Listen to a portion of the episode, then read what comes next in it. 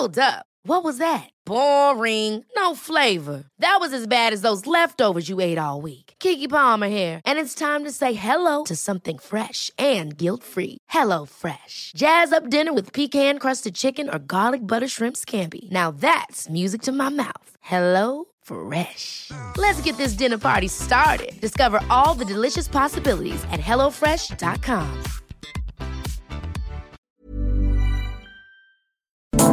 ¿Cómo le va? Buenas tardes. Estás a punto de escuchar Yo soy Javier Alatorre. las noticias con Javier Alatorre. La vamos a pasar muy bien. Comenzamos.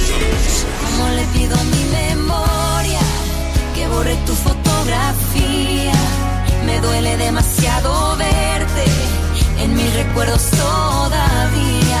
Prefiero perder para siempre y que se escapen de mi vida los días en que fuiste mía. Oh, que fuiste. Bueno, qué gusto, qué gusto saludarlo así romanticón, ¿no? Bueno, pues vámonos poniendo eh, romanticones, pero bien y de buenas para saludarlo esta tarde, este inicio de la tarde. Yo sé que en el Pacífico pues apenas andan batallando a media mañana con muchísimas cuestiones. Qué gusto nos da saludar de punta a punta en este país.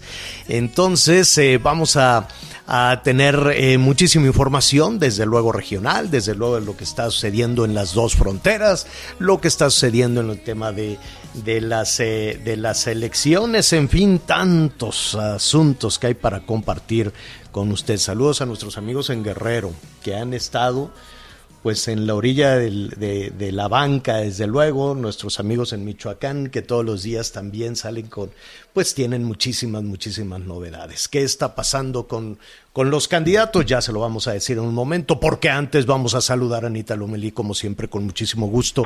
¿Cómo estás, Anita?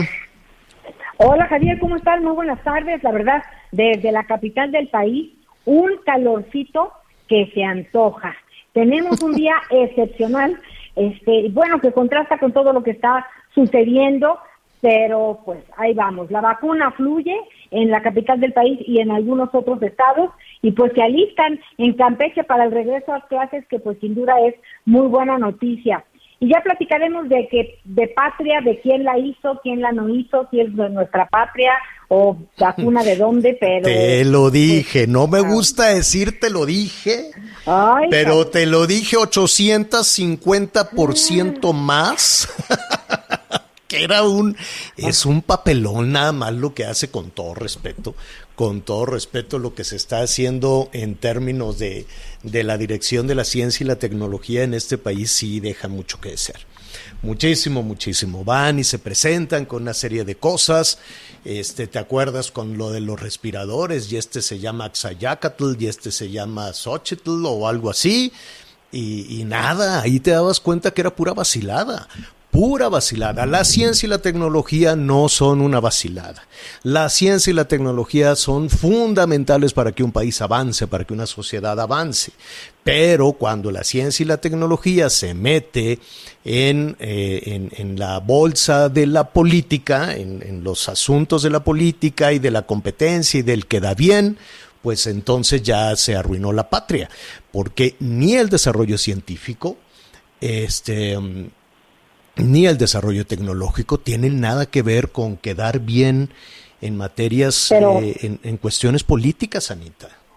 Javier, pero yo estoy segura que, que pues María Elena Álvarez Burilla nos puede explicar porque ella dice que es un esfuerzo pues de colaboración mixta, pero No que lo la dudo. vacuna patria es mexicana. Entonces, no sé si la hicieron allá y la bautizaron acá o cómo haya sido. Mira, se van Este, intercambiando, eh, la transferencia de información es importantísima. Y los laboratorios, desde luego, tienen un universo de conectividad distinto al de la política. Y desde luego que la información se puede compartir de institutos científicos y de universidades y universidades. Y la UNAM que está desarrollando su vacuna y la Universidad de Querétaro que está desarrollando la vacuna, todos estos científicos claro que están en comunicación. Pero ya estaremos hablando de un, de un momentito más en este tema porque no hemos saludado a Miguel Aquino. ¿Cómo estás, Miguelón? ¿Cómo estás, Javier, Anita? Amigos, muy buenas tardes. Me da mucho gusto saludarlos. Y bueno, yo sí quiero comentar esto que dices de patria, porque la verdad, yo sí tengo dos preguntas. A ver si Anita, que ha estado siguiendo mucho lo de la vacuna, no la puede responder. Uno, ¿Para qué quieren entonces los 150 millones de pesos que anunciaron el día de ayer si la vacuna ya existe? Que lo único que tienen que hacer es ponerle una etiqueta que diga patria y por qué todo este asunto del este pues de que la están desarrollando y que las pruebas. A ver, la información que está saliendo en Estados Unidos, específicamente en Nueva York, dicen que esta vacuna ya se había desarrollado o que se desarrolló en la Escuela de Medicina ICANN en Monte Sinaí así se llama esta escuela, es la Escuela Montesinaí en Nueva York. Y que no solamente México se eh, está involucrado en este asunto de la vacuna, sino que México es uno de los cuatro países que pues ha comprado, por llamarle de alguna forma, ha adquirido la fórmula, pues ya nada más para ponerle la etiqueta. Pero no fue experimento mexicano, no fueron mexicanos, qué triste y qué lamentable, pero tenemos que decir la verdad y la realidad. No fue México, no fueron los mexicanos, no fue con presupuesto mexicano con el que se hizo esta vacuna y el experimento, sino es 100% estadounidense y ahora, bueno, pues la van a comprar o la van a, a, no sé si les van a dar los derechos, no sé, pero a ver, ahí les va. En Brasil, esta misma vacuna de, este, de, de esta escuela de Monte Sinaí se llama Butambac. En Vietnam, que es otro de los países que está comprando eh, los derechos de esta vacuna, se llama Covivac.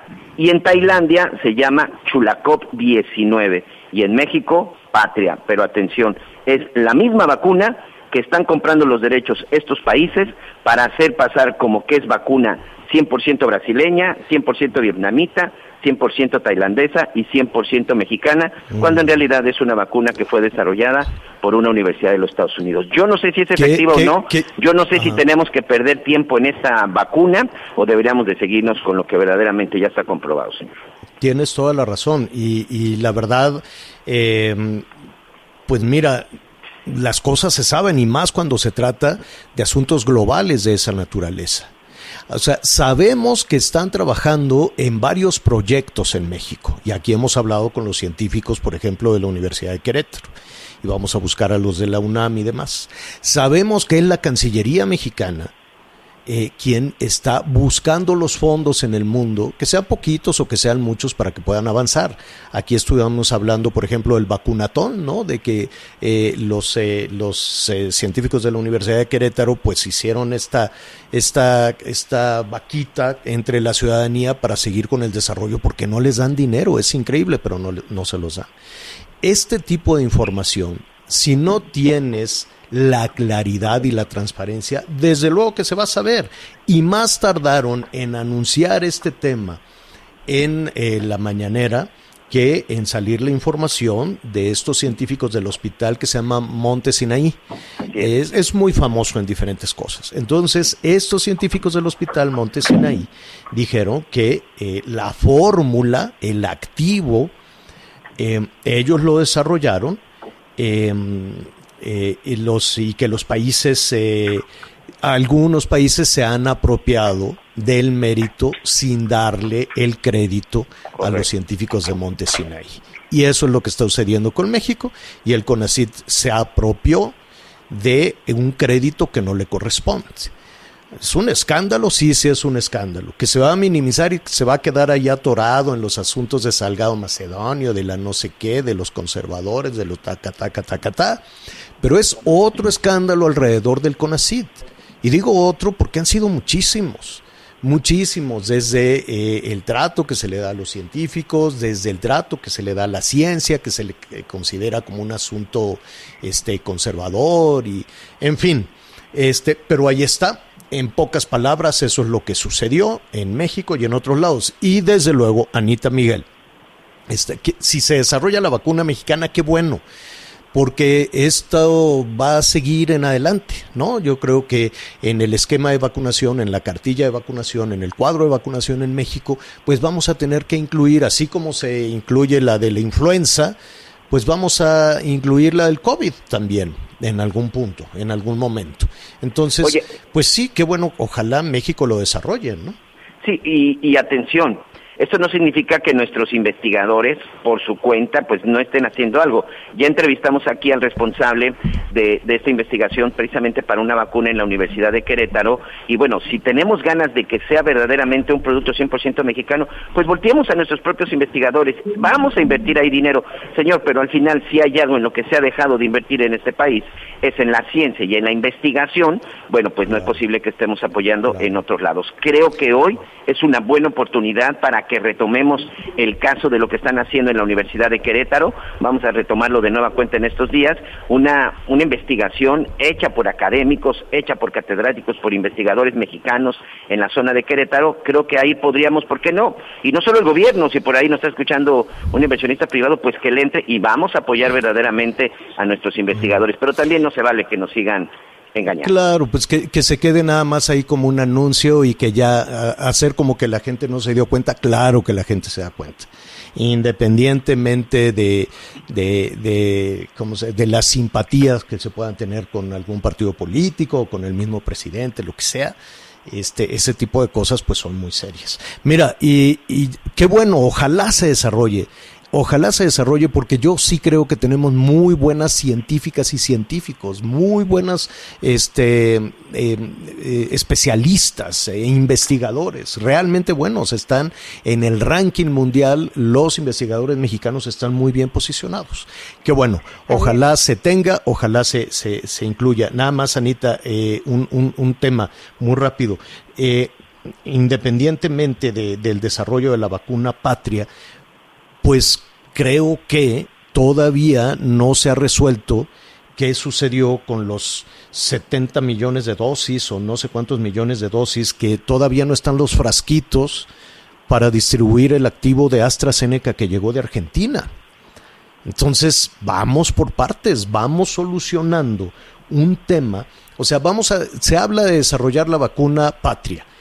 ¿Y por qué no han logrado envasar ¿no? Hacer las ampolletas de la vacuna de AstraZeneca del activo que llegó de, de Argentina. No, no me quiero equivocar de cuántos eh, millones de dosis iban a salir desde, desde México a diferentes partes de, a diferentes partes de, del mundo. Pero pues eh, se supone que ya está aquí desde hace ya varios meses lo quiero decir con toda, con toda certeza, déjenme acordarme cuándo llegó ese, ese activo, pero pues ahí lo tenemos, hubo desfiles y dijeron que ya, que ya había Pues, eh, llegado de Buenos Aires. eh, en teoría, hablamos de.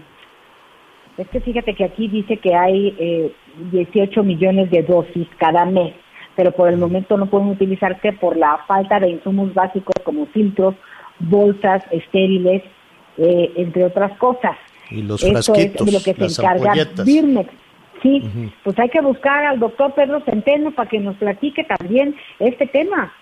Sí, porque Sí, si ya sí. tenemos el activo desarrollado por Oxford, por este laboratorio que está en el ojo del huracán, AstraZeneca, si ya se desarrolló en Argentina, si ya llegó, si ya hubo el desfile, estuvo ahí todo el gabinete y todo lo demás, y luego la guardaron, pues está muy bien, digo, qué bueno que se va a desarrollar la otra vacuna en algún punto, en algún momento, pero pues también habrá que este ponerle ojo a qué está pasando con ese activo y de aquí iba a salir para el mundo entero. Bueno, pues eh, ahí está. Em, miren, hay muchísima preocupación en el eh, en el mundo. Ahí ponía también temprano en, en las redes sociales, Anita Lomelí, Miguel Aquino, su servidor en Twitter, pues hablábamos de, de esta decisión que se está tomando en algunos países eh, europeos este, de suspender la aplicación de AstraZeneca.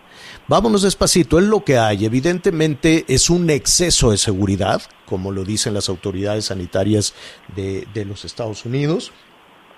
En el caso de Johnson Johnson, ellos suspendieron la aplicación de Johnson Johnson porque había seis eh, casos de desarrollo de un trombo, de una trombosis, entre pues millones y millones de, de dosis aplicadas. Entonces, lo que dice el doctor Fauci, lo que dicen los responsables de la estrategia sanitaria, dice, pues es un poquito exagerado porque el, el número de casos eh, reportados de una afectación por la aplicación de la vacuna respecto a los millones de dosis aplicadas no, no pinta, ¿no? Estamos hablando de 6 millones contra 6 casos, digo, más, es, es más o menos.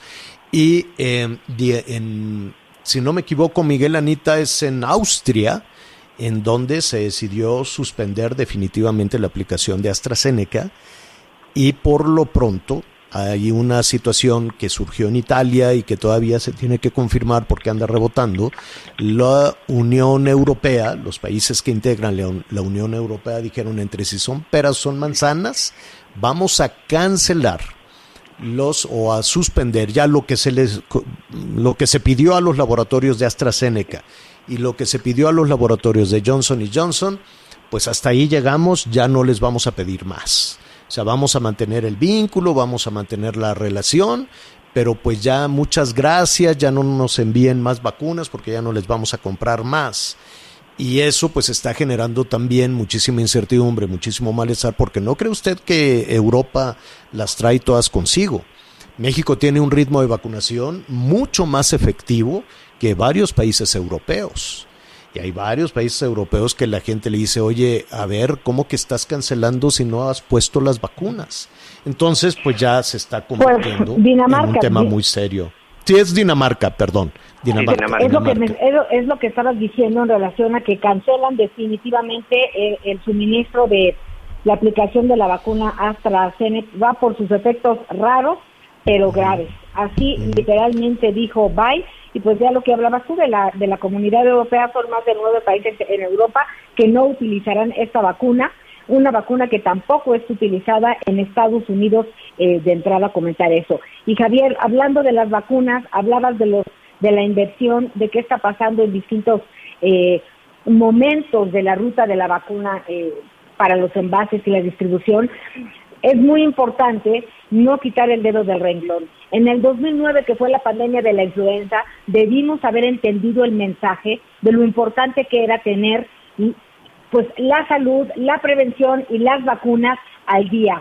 Pudimos haberlo hecho. Yo no tengo la menor duda que tenemos las herramientas y a los científicos, pero si nos seguimos perdiendo en estas ambigüedades sin entender lo que pasa, pues si es corrupción, pues a ver quién fue, cómo fue, por qué fue. No tenemos ni vacuna de la influenza fabricada aquí, ni laboratorio que se iba a fabricar aquí.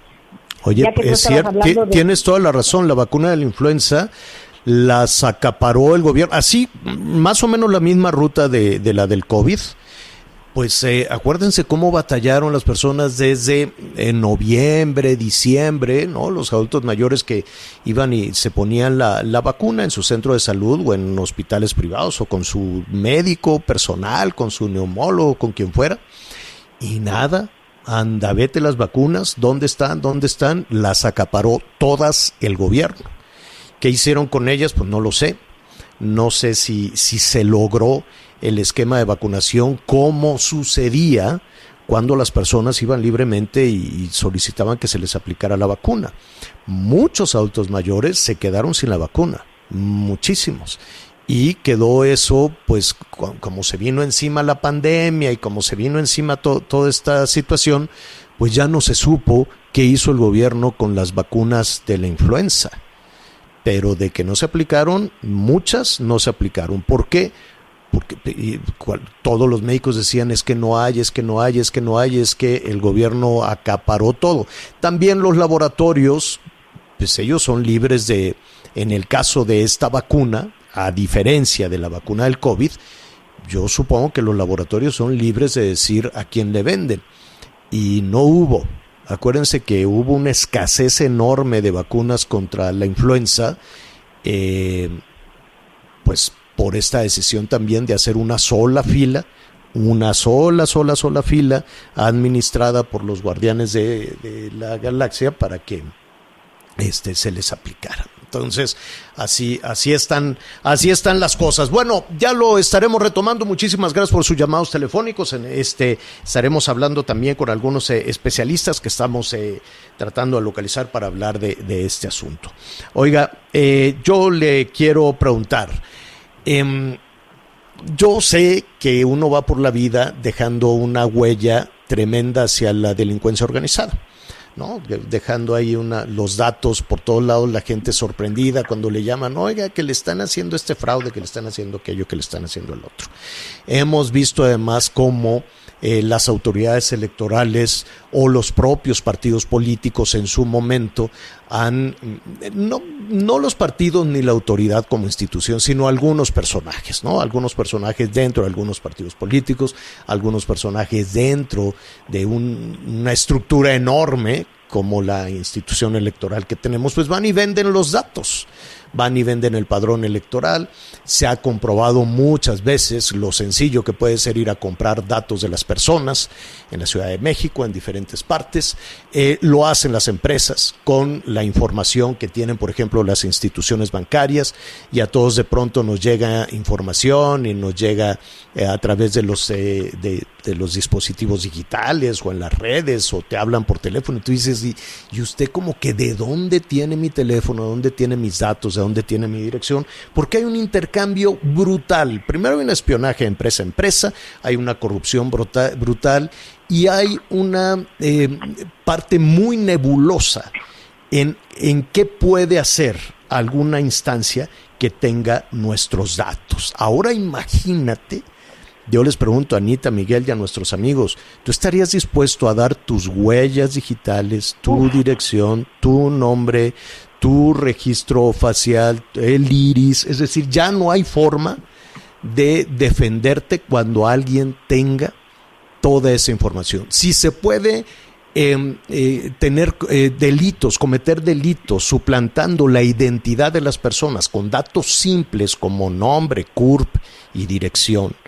Y hay personas que sufren por años la suplantación de identidad para cometer un delito. Ahora imagínate a alguien que tenga tus huellas, tu iris y tus datos. Anita, Miguel, ¿ustedes estarían dispuestos a dar esa información personalísima? No. Pues Javier, no, yo tampoco estaría dispuesta. Y además hay que recordar que pues obligar a las personas a poner sus datos biométricos a disposición de empresas privadas como requisito para recibir un servicio de comunicación, pues de entrada viola la Constitución en perjuicio de nuestros derechos humanos. No pues sí, pero a ver, eh, la mayoría de los senadores... los senadores, la mayoría de los senadores. Sí me parece pues que es un tema lamentable. Yo quisiera, antes que, que, otra cosa, y tienes toda la razón, Anita, primero saber a quién se le ocurrió y cuál es el destino que va a tener eso, si los senadores ya dijeron que sí. Y para ello, pues eh, le agradezco a Xochil Galvez, la senadora Xochil Galvez, que esté con nosotros esta tarde. ¿Cómo estás, senadora? Buenas tardes. Javier, Anita, qué gusto saludarte. Buenas tardes a todos. Bueno, primero decir que yo la voté en contra, que traté de dar todo tipo de argumentaciones de la inconstitucionalidad de esta ley. Y bueno, se le ocurrió a Mario Delgado, pero la completó un comisionado del Instituto Federal de Telecomunicaciones, que fue el que se le ocurrió que pusiéramos los biométricos. El propio Instituto Federal, eh, los demás comisionados, me enviaron una carta diciendo que pues no compartían esa postura y además dijeron todos los requisitos que se tenían que tener en caso de aprobarse entre ellos presupuesto y también advirtieron de los peligros que tú has manifestado. En Europa, por ejemplo, las leyes no permiten que tú entregues así nomás porque sí, mucho menos para tener una línea telefónica. O sea, todavía tu banco, eh, con ciertos protocolos de seguridad, este, pues sí pones la huella, pero los bancos están, pero blindadísimos y son muy pocos los usuarios. Entonces acá al que vive en la montaña de Guerrero, que su mamá le compró un chip para que pudiera hacer la tarea, este, si ese niño crece y se vuelve delincuente, pues la mamá se va a ser presunta culpable. Es una locura, es una ley que nació muerta porque viola derechos humanos, viola presunción de inocencia, porque en caso de que tus datos hayan aparecido en un celular que secuestró, que asaltó, pues de entrada tú vas a ser llamada por la autoridad sin que medie. Eso es muy importante la orden de un juez. Entonces, es eh, violatoria de sus derechos humanos porque tampoco se puede quitar la comunicación. Esto va a tardar dos años. Imagínate cómo le van a hacer las empresas para mandar eh, los detectores de huella a los 500 mil puntos de venta? ¿Quién lo va a acabar pagando? Y la pregunta final que yo haría, Javier, ¿tú crees que los delincuentes, No, eh, los hombre. hijos del Chapo Guzmán, van a ir a un centro de telefonía No, en- a en entregar sus huellas digitales?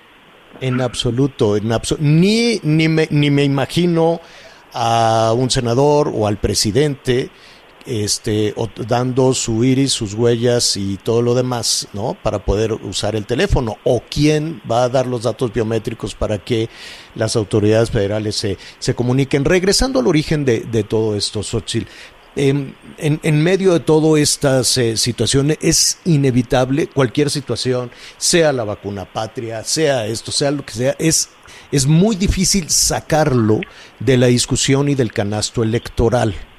¿Tendría esta iniciativa eh, eh, ese, ese origen? eh, Esta, no lo sé, estoy especulando, pero ¿cuál era el argumento cuando se los plantearon a ustedes?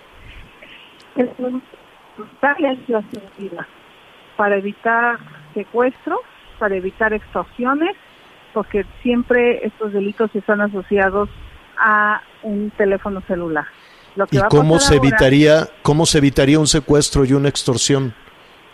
Porque sabrían quién es el dueño del celu- celular supuestamente. Pero, pero, pero pues el delincuente se robó ese. se- A ver, Claro, es el claro. año pasado, el año pasado se hicieron estas iniciativas y salió con todo respeto Claudia Sheinbaum, que le enviamos un saludo y sé que hace unos esfuerzos enormes y dijo queda ya prohibido robarse los celulares, ¿no?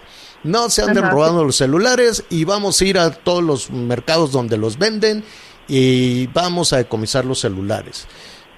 No pasó nada, Xochitl. Y en este momento le están robando el celular a alguna persona en el transporte público. No, ¿Qué, diferencia habría en eso? Todos los celulares que roban diario tendrían que ir a levantar un acta para evitar que los ligaran a un delito. Como si el Ministerio Público en este país fuera expedito y rápido. Hombre. Eso vamos a suponer. Y luego, insisto, eh, todos sabemos que las extorsiones se llevan a cabo desde un penal, un penal, donde entran miles de celulares. O sea, si la autoridad no puede controlar la entrada de chips y de celulares a los penales, pues ese es, ese es un problema de la autoridad y no por eso debe de presumir que todos los mexicanos somos delincuentes. A mí me parece que a lo mejor en el fondo hay algo más como tener control de todos los ciudadanos, de tener Sí. una base de datos, este, como en aquellos regímenes autoritarios que la tienen, como China, como Afganistán, como Venezuela. Esos son los países que tienen ese tipo de bases de datos. Tú en Estados Sí. Unidos o en Europa no te piden tus huellas digitales para darte un celular. Eso es inadmisible. Por eso yo he anunciado que voy a poner a disposición de todos los mexicanos un machote de amparo que les permita evitar entregar sus datos personales en lo que nosotros ponemos la acción de inconstitucionalidad y la Corte define una vez más que esta iniciativa de ley que se aprobó ayer es absolutamente inconstitucional porque viola los derechos humanos de las personas, viola el derecho a la libre comunicación, viola el derecho a tener eh, eh, tecnología de banda ancha y internet, en fin, este, viola el derecho a la presunción de inocencia. Entonces, hay que dar la pelea, le digo a todos los ciudadanos. Afortunadamente hubo 10 senadores de Morena que se abstuvieron. ¿verdad? La mesa presidente Martínez inclusive votó en contra cuando no se aprobaron las reservas que habíamos propuesto. Una mujer que se ve, que nadie le da instrucciones y que sí es capaz de saber cuando algo no está correcto, como lo hizo el día de ayer. ¿Qué, su- qué- qué sigue eh, en todo esto? Ayer, bueno, fue, pues sí, entre las 10 abstenciones y los votos en contra, este, la historia pudo haber sido apenas diferente, pero pues eh, a, final de cuentas se, se aprobó. ¿Qué, ¿Qué sigue ahora? Lo que sigue realmente es que la publique el presidente, que el IFT emita los lineamientos. La ley dice que no le van a dar dinero al IFT, que el IFT tendrá que hacerlo con sus propios recursos. Mira, te pongo un ejemplo. En el Senado se gastaron 23 millones y medio de pesos por todo un tema de seguridad de las huellas digitales de los senadores para que a distancia pudiéramos votar con nuestra huella digital. Pues imagínate lo sofisticado que es un sistema de este tipo. Entonces, ¿por qué a los senadores sí se le da ese presupuesto para proteger sus huellas digitales y por qué al IFT no se le da un presupuesto para que proteja las huellas digitales de todos los mexicanos? Entonces, me preocupa. Con cero pesos, ¿qué sistemas de seguridad van a tener sus huellas? Al rato va a haber otro tipo de delitos, se van a volar su información, te van a vaciar sus cuentas de banco porque dentro de tu tarjeta están los datos de tu huella digital. Entonces, Así es. este, pues también si tú vas al cajero con tu huella digital y alguien tiene esa información, es, pues no es muy difícil para los senadores que votaron a favor. Realmente es muy difícil entender esto que es casi como de sentido común. Pues mira, cuando ¿O qué pasa? ¿O por qué votaron pensar, así? Ah, Se les prohíbe pensar, solo obedecer. Esa es una tragedia en este Senado de la República. Porque Pues, eh, estaremos si muy- analizar, se hubieran Ujú. votado en contra. Ahora está la, la otra parte interesante, independientemente de la ruta, de lo, de, de lo que se siga formalmente, ¿no? de, lo, de, de lo que se siga en, en, la ruta para que sea un hecho, que bueno, tardará, y hay temas de dinero, hay temas de, de tecnología, de capacidad, incluso de, de las empresas y de vulnerabilidad absoluta de los ciudadanos, es como, como tú lo estás diciendo. ¿Qué nos toca hacer a los ciudadanos? ¿Qué, qué podríamos hacer? ampararnos este, eh, para no entregar su información, eh, hacer presión al presidente para que no la publique hasta que nos garantice quién va a manejar esa información, porque hay un punto muy peligroso. Cuando las empresas en esos 500 mil puntos de venta recaban tu información, pues hay un espacio en lo que llega al IFT. ¿Quién va a cuidar esa información en ese espacio? Ni el INE tiene 500 mil puntos de captura, ni el INE tiene una base de datos de 126 millones de mexicanos. O sea, Claro. entonces eh, yo sí creo que el IFT tendría que ser sincero y decir que ese es un paquete demasiado grande y tener que garantizar si lo van a hacer. Yo casi Claro. te puedo decir que esa ley nació muerta. Pues eh, veremos, eh, veremos la ruta que sigue. Lo que sí me queda muy claro es que muchos delincuentes pues se están frotando las manos, ¿no? Dicen, no, Se están mira, frotando las manos y no se van a ir a Sí. registrar para tener sus Claro, huellas digitales y delinquir. claro, Eso es un, si son claro. delincuentes, no son tarugos. ve toda, toda el robo de identidad que tenemos. O sea, es, es, es in- in- insólito verdaderamente que eso no, no se vea y no, y no, y no se discutiera por, por otra parte. Por eso la sospecha de que tiene otra motivación. Por eso la sospecha de que no es necesariamente preocuparte por la seguridad de las personas, ¿no? De, cómo- de surgió problema cómo surgió. Exacto, exacto.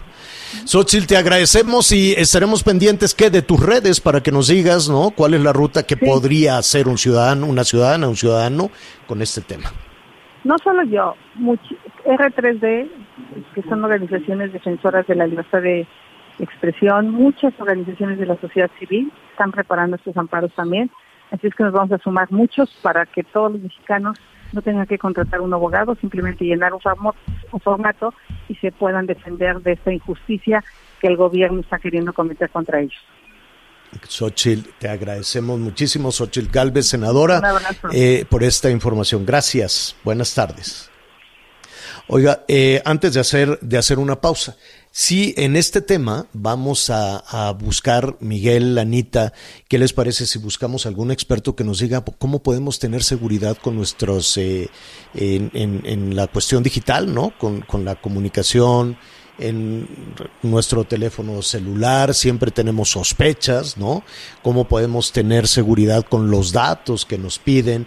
¿Cómo pueden eh, los más chiquitos de la casa tener también, no dejar tantas ventanas abiertas a la, a la inseguridad? Y en la segunda parte del programa, en streaming vía digital, vamos a continuar con esta eh, conversación, ¿no, Miguel? Sí, señor, vamos a continuar con esto y les daremos más detalles y de toda la información al respecto.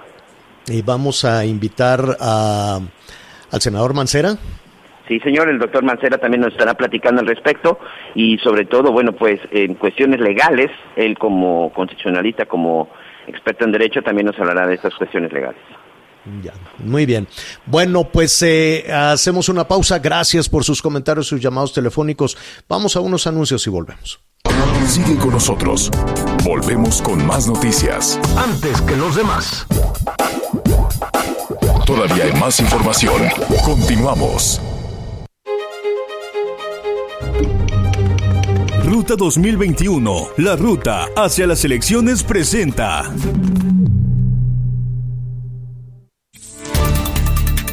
Al calor de las campañas hay señalamientos y denuncias algunas subidas de tono. Una de ellas es la que hizo la candidata a diputada federal por el Distrito 4 de Acapulco de la Alianza PRD PRI Sheila Soto Manzano. Ella denunció que el pasado domingo hombres armados amenazaron a punta de pistola a personal de su equipo cercano de campaña y les robaron un vehículo. Sin decir nombres propiamente, se refirió al exdelegado federal Pablo Amílcar Sandoval, quien compite en el mismo distrito por Morena. El Consejo General del Instituto Nacional Electoral ratificó su postura de negar el registro a Raúl Morón Orozco como candidato de Morena al gobierno de Michoacán. Dicha sanción se aplicó nuevamente con seis votos a favor y cinco en contra, tras considerarse que Morón Orozco incumplió con la presentación del informe de ingresos y gastos de pre-campaña por un monto de más de 12 mil pesos. Luego de esta resolución, Morena cuenta con 48 horas para nombrar a un nuevo candidato que pueda ser registrado y contender por la gobernatura, informó Liz Carmona.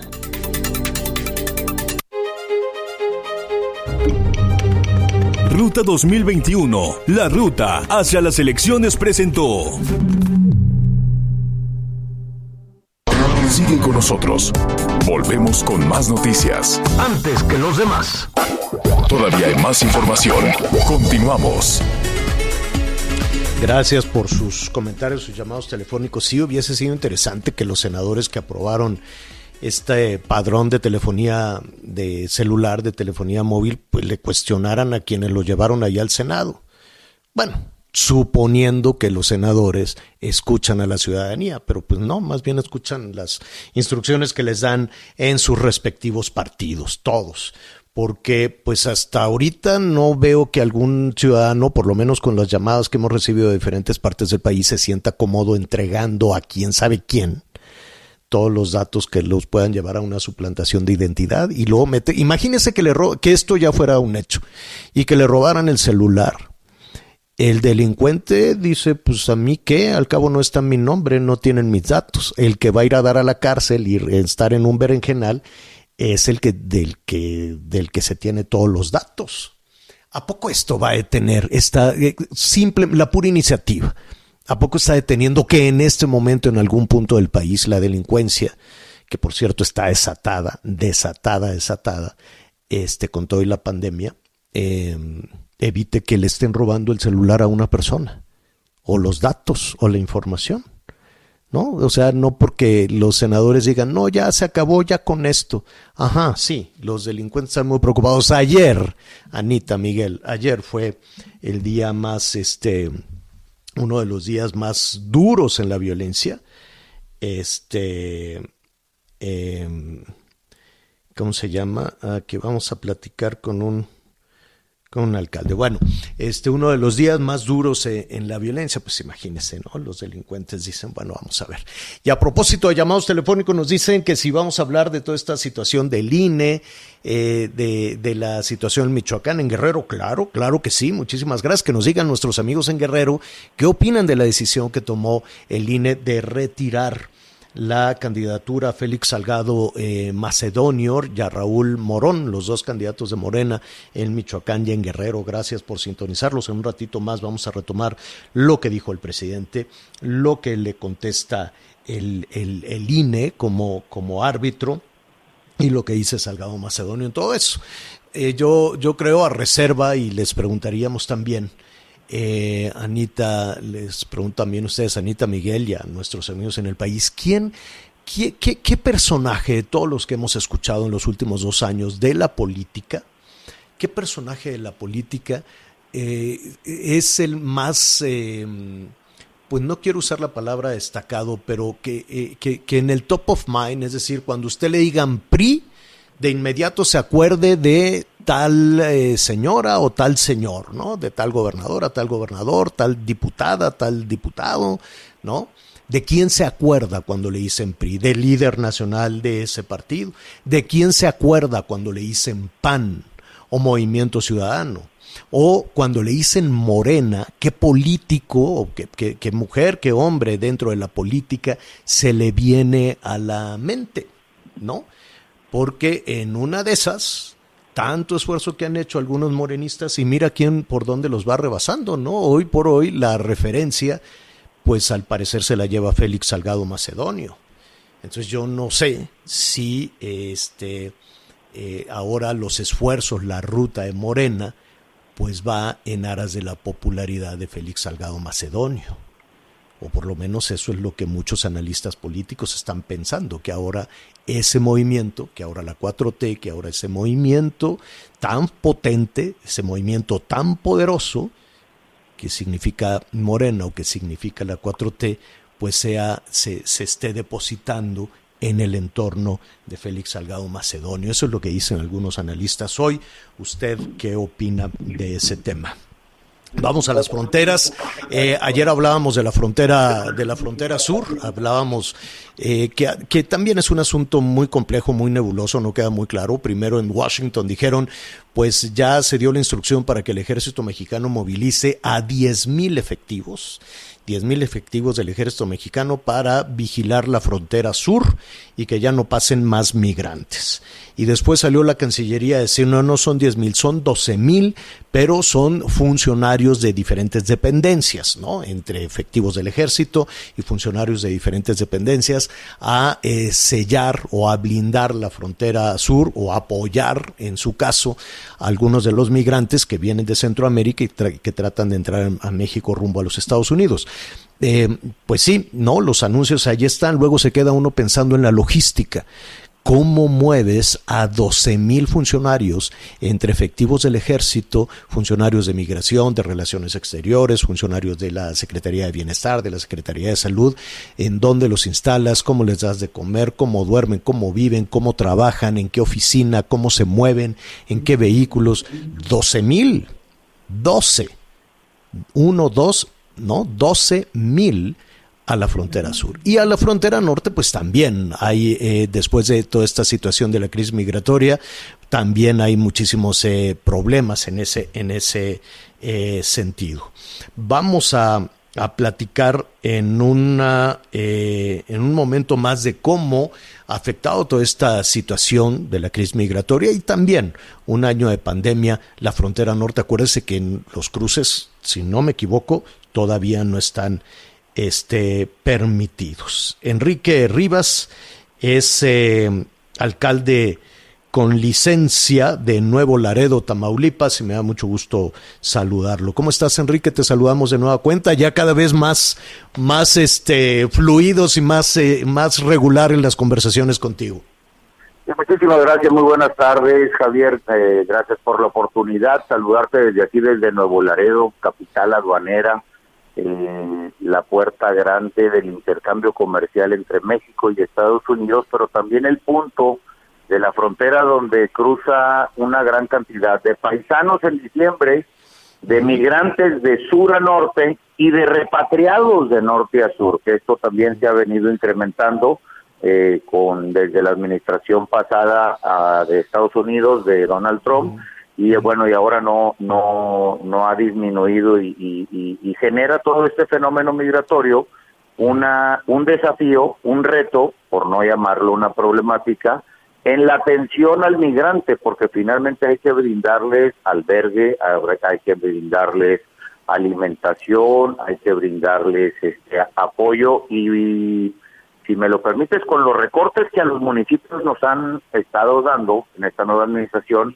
sí hemos tenido un perjuicio. Claro que Migración ha estado haciendo su parte, eh, Sedena ha estado haciendo su parte también, pero eh, la desaparición, por decirte, del, del Fondo de Atención al Migrante, que anteriormente se podía aplicar a ese fondo, bajar recursos y atender al migrante, y ahora sin ese fondo, pues obviamente eh, quien cubre... ¿Cómo, eh, cómo le hacen sin ese...? Pues son los municipios. Es, pero pues el municipio tiene, tiene los este, recursos públicos que tenías encaminados a, pavimentación, a limpieza, a parques, jardines, basura, etcétera, pues una parte lo tienes que redireccionar hacia la atención de los migrantes, ¿no? Y es una problemática seria.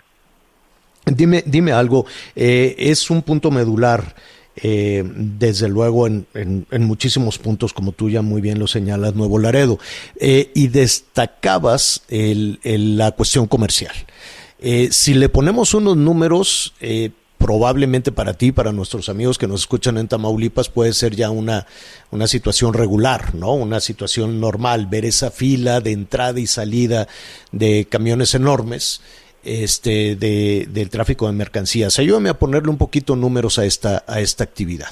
Sí, Javier, con mucho gusto. Mira, nada más para tener una idea, el cruce diario de tractocamiones por Nuevo Laredo uh -huh. llegan a ser de 15.500 a 16.000.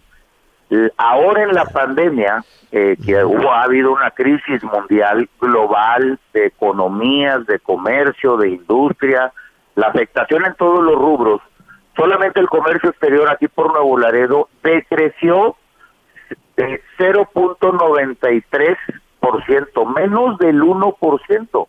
Y ahora que se ha venido reactivando la economía, sigue aumentando la cantidad de trailers que cruzan, 8 mil de exportación, 8 mil de importación. Este, eh, por Nuevo Laredo pasa el 40% del total del intercambio comercial que se tiene entre México y Estados Unidos. La recaudación del IVA que eh, se genera aquí en la aduana de Nuevo Laredo es la aduana más importante, no solamente de México, de América Latina, llega a representar en el total del 21% del total del IVA que se recauda en todo el país, con, incluyendo honorarios, arrendamientos. Y, y eso no les deja... La, eso no les deja un, un, un beneficio muy, sí. muy jugoso. Sí nos deja, sí nos deja una, una participación porque tenemos una fórmula del 0.136 que participamos de, de, de la recaudación, recaudación que va llegando. Pero este por un lado, este hay otros recortes, como te lo planteaba ahorita, por ejemplo, el Fonden, estamos pegados aquí al río Bravo, eh, un desbordamiento, unas intensas lluvias, ya no hay Fonden. Migración, ya no hay fondo de apoyo a la migración.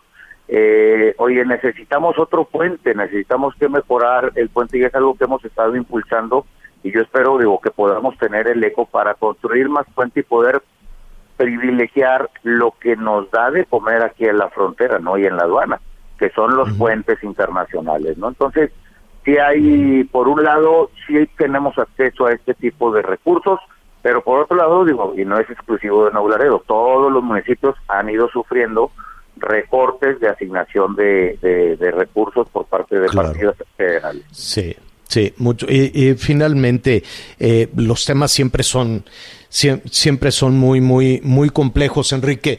Eh, pero con esa riqueza, ¿no? Con esa, y cuando me refiero a esa riqueza por la actividad industrial, por lo que significa ese punto este, fronterizo, ¿por qué siempre tienen que estar batallando? Yo recuerdo que Videgaray apenas iban empezando en la administración de Peña Nieto y Zapa era darle palos ahí a toda a todo este cruce fronterizo y sobre todo el subsecretario de Hacienda que ahorita se, se me va ahorita en recuerdo. Pero los traían de la greña. Este, ¿Cuál es hoy la situación? ¿Qué, ¿Qué, qué, es lo que sucede? ¿Es un tema partidista? ¿Es un tema de lejanía de la Ciudad de México o, o, de la eh, que se ignora desde la Ciudad de México la situación de la frontera? No, hombre, yo no creo que se ignore, Javier. De, eh, tienen los datos, la aduana más importante del país es esta. Este, el puerto de Laredo, Texas, del lado americano, este, el año pasado estuvo en el primer lugar algunos meses o en el segundo lugar. El único otro puerto que compite es este Long Beach en California. Eh, en la cantidad de operaciones y de mercancías que ingresa o que se exporta desde los Estados Unidos, ¿no? Entonces, eh, también hay que ver, el año 2020 fue un año complicado, un año difícil eh, para todos, para absolutamente todos, que nos deja claro que, que, que lo importante es la salud, y posteriormente ya podrán venir este, otras, otras a satisfacer otras necesidades. Eh, Se hacen gestiones en la Ciudad de México este, constantemente, bueno, pues se tienen visita aquí de algunos funcionarios, pero en la política general con recortes de esta naturaleza, que no es nada más para los municipios gobernados de un color distinto al que está en el gobierno federal, no, es para todos, ¿eh? ha, ha venido estos recortes para todos, a las entidades federativas también. Gracias por acompañarnos en Las Noticias con Javier La Torre. Ahora sí ya estás muy bien informado.